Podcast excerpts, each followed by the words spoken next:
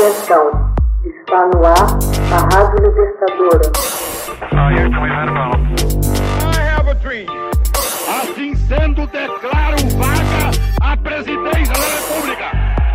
Começa agora o Hoje na História de Ópera Mundi. Hoje na História, 1908. Manifestação pelo direito ao voto leva 250 mil mulheres ao Hyde Park. As suffragettes, ou sufragistas, manifestam-se vigorosamente no Hyde Park, em Londres, em 21 de junho de 1908. Apesar da enorme multidão de cerca de 250 mil pessoas, as e os manifestantes não conseguiram fazer avançar sua reivindicação, o voto das mulheres. A manifestação ficou conhecida como Women's Sunday, Domingo das Mulheres, primeira reunião política em massa das militantes do Women's Social and Political Union, na Inglaterra. As militantes, porém, só vieram a obter uma vitória em 28 de dezembro de 1918, com a outorga do direito de voto das mulheres de mais de 30 anos.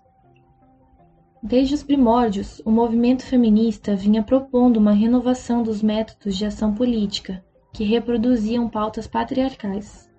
Se bem que tenha havido vozes contemporâneas à Revolução Francesa, como as da inglesa Mary Wollstonecraft ou da francesa Olympe de Gouges, o movimento se articulou ao longo do século XIX em torno do direito de voto da mulher. Depois da Guerra Civil Norte-Americana, fundiram-se o que restou do movimento anti-escravagista com o das mulheres, para pedir o voto para negros e para mulheres. Em 1868, em 1872, mulheres como Susan Anthony foram condenadas por tratar de voto. Susan foi, além disso, uma grande impulsora do internacionalismo nos movimentos de mulheres e conseguiu fundar em 1904 a Aliança Internacional pelo Sufrágio das Mulheres.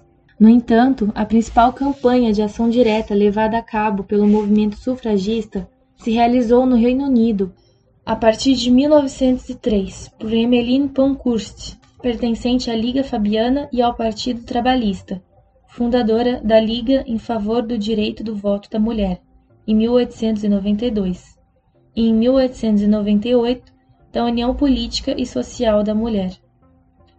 As ativistas que acompanharam sua estratégia ficaram conhecidas como suffragettes e foram aos poucos radicalizando e não mantiveram a pauta de não resistência.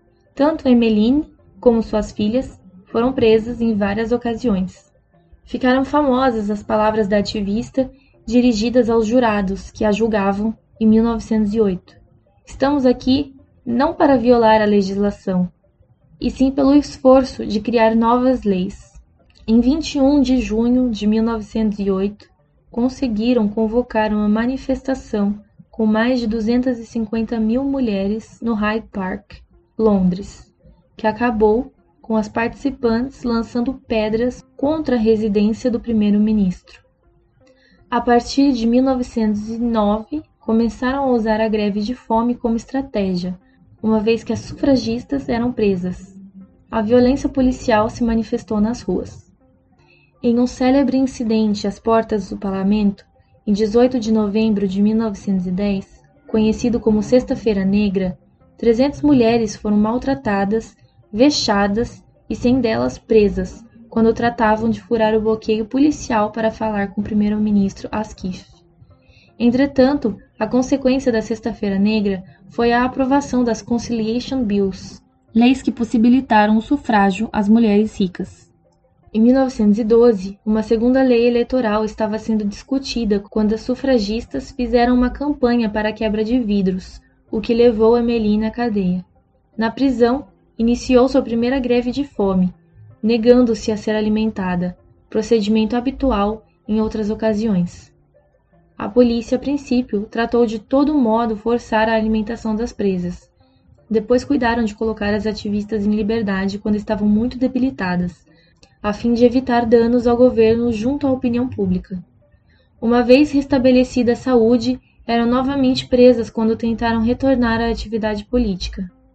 Nesse mesmo ano, as sufragistas radicalizam e chegam a provocar pequenos incidentes com coquetéis Molotov, colocam cartazes na carruagem do primeiro-ministro com a inscrição Voto para a Mulher. Essas táticas foram afastando as sufragistas do apoio da opinião pública, levando até algumas figuras a abandonar o movimento. Em 1918, justo no final da guerra, uma lei permitiu o voto a mulheres com mais de 30 anos.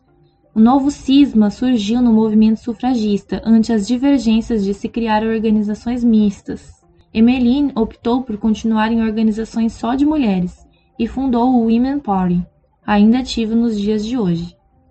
Após o fim da guerra, dedicou-se a apoiar o Império Britânico contra o bolchevismo, empreendendo novas viagens pelo mundo. Finalmente, em 1926, ingressou no Partido Conservador, por, segundo seu critério, ser o único partido que lhe permitiria trabalhar o empoderamento da mulher, já que o Partido Liberal havia sido alvo de seus ataques antes da guerra e havia deixado o Partido Trabalhista. Morreu em 1928, pouco depois que a lei estendesse a todas as mulheres maiores de idade o direito de voto. Hoje na história, texto original de Max Altman, organização Haroldo Cerávolo, Locução Camila Araújo. Edição Laila Manoeli. Você já fez uma assinatura solidária de Opera Mundi? Com 70 centavos por dia, você ajuda a imprensa independente e combativa. Acesse www.operamundi.com.br/apoio.